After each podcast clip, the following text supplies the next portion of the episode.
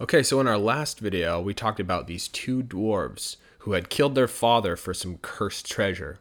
One of the brothers became a dragon, and the other brother went to a faraway country and became a blacksmith. During that time, he adopted a son, a human son. Even though he was a dwarf, he had adopted a human, and he raised this human to become a great warrior that killed monsters. And in this story, we're going to talk about how they worked together to kill Fafnir, the dragon. So Sigurd and Rain worked really hard, and they built this sword that was strong enough to pierce through dragon scales, and dragon scales are harder than metal. And so he began his long journey to that kingdom, and he went all the way out, and he finally got there, and he arrived at this village that was completely burnt black. Even the ground was black, and there were skeletons of animals and people all over the place. He finally found this one person that was still alive, and the person was just kind of sh- like in shock couldn't talk and was just trembling. His hair was burnt from the fire. And he asked the person, he said, Where's the dragon? And this person finally was able to point and was afraid, and it pointed at this lake, that person. He said, It comes out every night when the sun goes down. And he said, You need to leave. So the person left and he looked to the like lake and he realized that there were some trees by the lake. So what he decided to do is he would hide in one of those trees and wait for the sun to go down. So he got in the tree and he waited. And as soon as the sun went down and the entire sky was turning like that dark blue color, the water in the lake started to ripple. All of a sudden, these two nostrils came up and, you know, like hippo- hippopotamuses do sometimes, and smoke came out of him. And slowly, this huge, gross, snake like head with horns on it came out and it began to slither up onto the shore and its arms came up and it was crawling and then it just stopped. And then it turned around and it started to laugh. I smell my brother on you. You must be sigurd. As soon as he heard this he tried to grab his sword but his hand wouldn't move and the dragon began to slither around and look at him it says you will make a fine meal. And it began to open its mouth up, and he saw fire coming out. And as soon as that happened, he was able to snap out of it and move. He jumped on the ground, and the dragon said, Stay right there. And he couldn't move again. And the dragon grabbed his sword, and it broke. The dragon again opened its mouth, but this time he saw these weird, like, glands open up, and this weird poison, like water poison stuff, was coming out, and he tried to block it with his arm, and it burnt his arm because it was like acid. It was burning on his arm. While the dragon was doing that, he grabbed his broken sword and stabbed it right in the foot, and the dragon screeched and howled, and he just ran off into the woods while the dragon was screeching and howling. He got on a horse and just rode as fast as he could, and he was able to get away. So Sigurd, while he was riding on his horse, and after he got away from the dragon, he rode all the way back to Rain, he told Rain what had happened. He said, The dragon broke my sword and I wasn't able to beat him. And Rain was just sitting there and he's like, Well, we just need to make a better sword then. And while he was making his next sword, Sigurd was thinking, That's not what it was. I couldn't move. Anytime the dragon talked to me or looked at me, I couldn't move. But he didn't want to tell, you know, Rain about that because maybe Rain would think, oh, well, it's because you're a coward. That's why you got scared and you couldn't move so he didn't say anything. Well, he took the second sword, went all the way back to the lake, waited for the sun to go down, and this time he was going to just jump right at the dragon as soon as it came out of the water. Well, he went up to the lake, the dragon came out, looked at him. He couldn't move again. And the dragon used its tail and it whacked his sword right out of his hand, and the sword just shattered on the rocks. The dragon again went to open its mouth to bite him. He rolled out of the way and grabbed a rock and threw it and just just like just so happened to hit it right in the eye. And the dragon was howling and screeching and writhing in the water, and he ran again, got on his horse, and rode off really fast. He went back to Rain, and this time he just had to tell him. He said, Rain, it broke my sword again. And it's not, I don't think it's just the sword. I, I think it's every time it talks to me. Every time it looks at me, I, I can't move. And Rain went quiet and he says, Then that means that the legends are true. He's like, What legends? He's like, Well, legend has it that anytime a dragon talks to you or looks at you, they can hypnotize you. They can cause you to not move or cause you to walk out of hiding so that they can eat you. And Sigurd's like, oh. He's like, well, you're still going to need a sword. And he's like, yeah. And as soon as he said that, he heard a bunch of like feathers flapping and rustling outside. And he went outside, and there was a bunch of ravens. And in their mouths, they all had pieces of the broken swords that he had used to try and kill Fafnir with. And one by one, each crow brought the broken pieces of those swords here. And Rain looked at the pieces and he said, This is a sign. We will use all of these broken pieces to make one great, awesome sword. All right, so in the next video, we're going to talk about the strategies and the tricks that Sigurd used to finally kill Fafnir.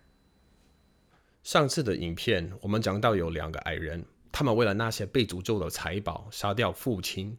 其中一个兄弟变成了龙，另一个兄弟他到一个很远的地方变成铁匠。在那段时间，他收养了一个儿子，人类的儿子。就算他自己是矮人，但是他收养了一个人类，然后把他抚养长大，变成一个会杀怪兽而且很厉害的战士。这次我们要来讲四个跟人是怎么一起合作来杀 Fafner 那只龙。好，所以他们很努力的，一起造出了一把剑，一把硬到可以刺穿龙鳞片的剑。你要知道，龙的鳞片是比铁还要硬的。然后四个就开始去矮人王国的旅程。他走很远，终于到了一个村庄，那边整个都被烧成焦黑一片，连地板都是黑的，到处都是动物还有人的骨头。四个发现有一个人还活着，这个人看起来很害怕，不太能讲话。而且一直在发抖，他头发都被烧焦了。Sigurd 问说：“龙在哪里？”这个人终于能把手举起来，他很害怕的指着一个湖。这个人说：“龙每天晚上在太阳下山以后会从那里出来。” Sigurd 说：“你需要赶快离开。”所以这个人离开了。Sigurd 看着湖，他发现湖的旁边有一些树，就决定躲在树里面，等到太阳下山。所以他在树里面等着。这时候太阳一下山。整个天空变成深蓝的颜色，湖里的水开始有动静。Ripple 意思就是波纹或是涟漪，在这个状况我用 started the ripple，就是在形容湖里开始好像有什么动静，有东西要出来了一样。突然，两个鼻孔冒出来，有点像河马那样，然后还有烟从鼻孔里出来。慢慢的一个又大又恶心、像蛇长角的头从湖里出来，他开始滑行上岸，手臂在地上爬。突然，他停下来，转过身，开始笑。他说：“我在你身上闻到我兄弟的味道了，你就是四个吧？”四个迪听到这个，马上就要拔剑，但是他发现手不能动。这只龙开始在他旁边爬，一边看着他，一边说：“你会是？”很可口的一餐，然后他把嘴巴张开，是个看到火准备要喷出来了，他就在那时候，他赶快闪开，然后跳到地上。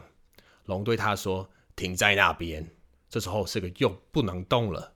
龙把他的剑拿起来弄碎。这时候，他再一次把嘴巴打开，但是这一次，是个在龙嘴里看到是那种奇怪的腺体，那种毒液会有点像水一样喷了出来。他用手去挡住，所以手被灼伤，因为那有点像盐酸，就这样灼伤他的手臂。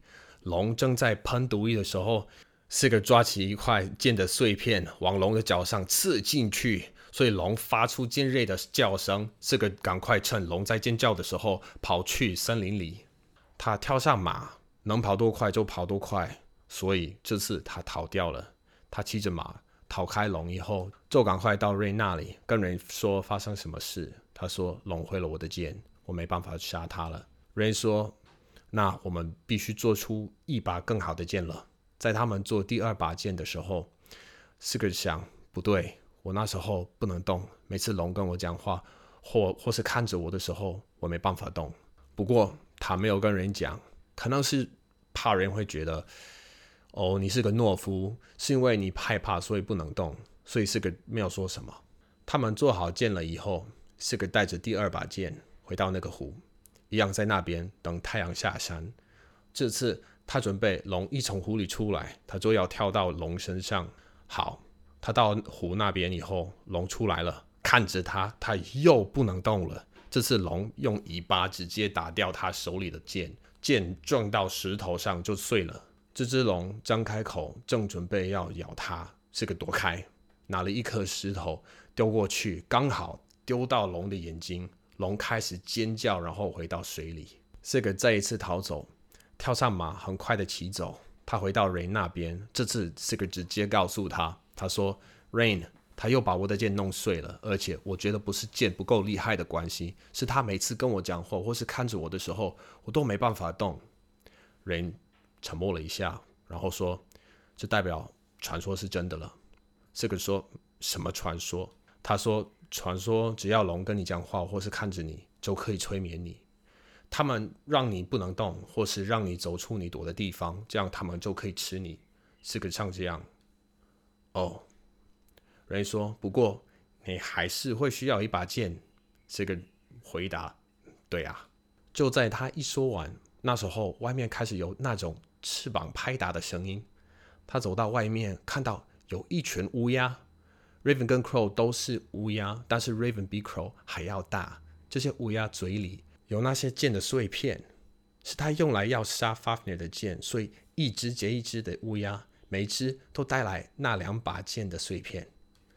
Rain 看到这些碎片以后就说：“这是个征兆，我们要把这些碎片用来做出一把最强、最厉害的剑。”好。那下一个影片我会告诉你，是个用什么方法来终于把 Fafner 杀掉。